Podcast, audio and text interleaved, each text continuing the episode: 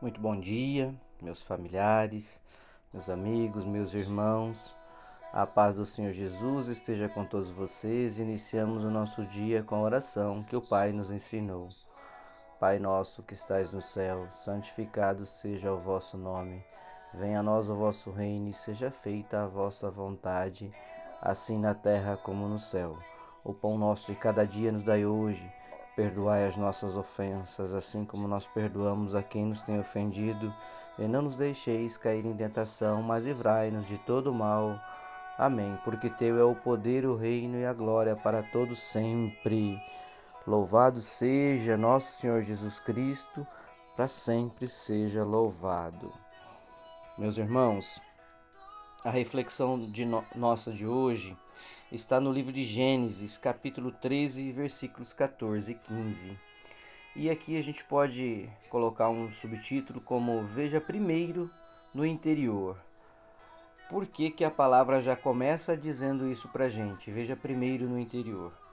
Disse o Senhor a Abraão, depois que Ló se apartou dele: Levanta agora os olhos e olha do lugar onde estás para a banda do norte, do sul, do oriente e do ocidente, porque toda esta terra que vês hei de dar a ti e a tua semente para sempre. Meus irmãos, quando Deus disse a Abraão para levantar os olhos e olhar, ele não estava se referindo aos olhos físicos, mas aos olhos do seu espírito. Deus queria que ele procurasse enxergar a esfera do espírito e visse as realidades do reino de Deus. É ali que as situações aparentemente impossíveis na vida do ser humano e na esfera terrena tornam-se possíveis, meus irmãos. Por quê? A única maneira de enxergar a dimensão espiritual é através da oração e do estudo da palavra. Quando o Senhor se refere para que é, nós possamos olhar além da visão terrena, é para nós direcionarmos a nossa visão para a esfera espiritual. Por isso que é veja primeiro no interior. Você tem que olhar primeiro para o seu interior para depois olhar para fora. Para depois efetivamente externar esta visão. A palavra de Deus é luz. Quando você começa a andar na luz da palavra de Deus, a esfera do espírito ganha vida e você começa a funcionar a partir dela, assim como o Pai Celeste nos ensinou. Existe uma história, uma, de uma passagem, é, que uma mulher e sua filha, de seis anos, ambas com poliomielite, foram levadas a uma reunião de cura e libertação, leitura da Bíblia, oração do padre, do pastor, né, dos ministros.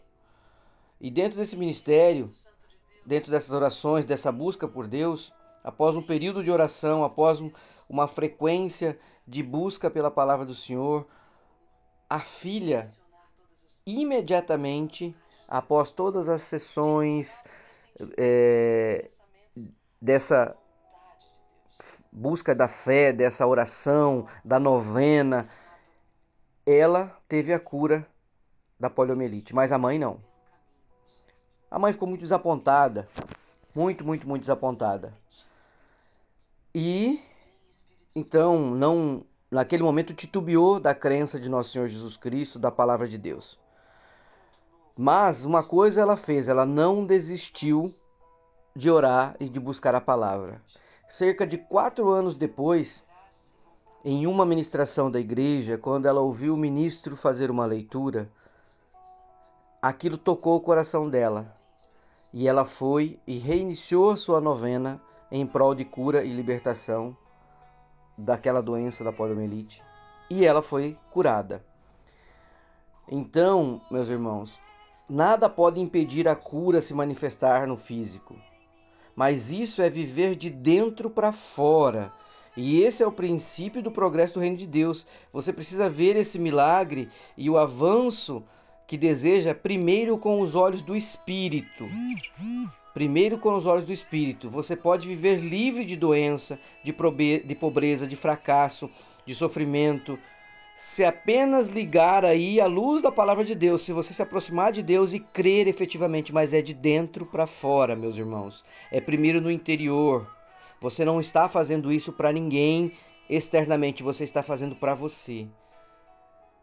Dessa forma você vai ver o verdadeiro eu do nosso Senhor e as realidades da vida gloriosa, próspera e bem-sucedida que Deus te fez para você viver. Então, não deixe que o mundo externo corrompa o seu mundo interno. Busque a Deus, busque o milagre da palavra de Deus, busque estar próximo de nosso Senhor Jesus Cristo, busque os milagres que Ele tem para você, mas com fé. E tem que ser de dentro para fora, não é de fora para dentro, meus irmãos. É de coração e de toda a dedicação. Senhor Deus, que o Senhor possa iluminar o meu dia, iluminar a minha família, iluminar o meu trabalho, dar o discernimento do meu, do meu caminhar, do meu andar, do meu falar. Que o Senhor me livre de todo o mal e me proteja. Me guie e me guarde, ó Pai. Dai-me o caminho, o sul, o leste, o oeste, o norte. Dai-me qual o caminho e a direção que eu tenho que seguir. Na tua glória e na tua graça, assim eu te peço a bênção e a proteção em nome de Jesus, para que meus olhos vejam além da esfera humana, mas sim para a esfera espiritual. Assim eu oro e peço a tua glória. Amém. Um beijo, um abraço, fiquem com Deus.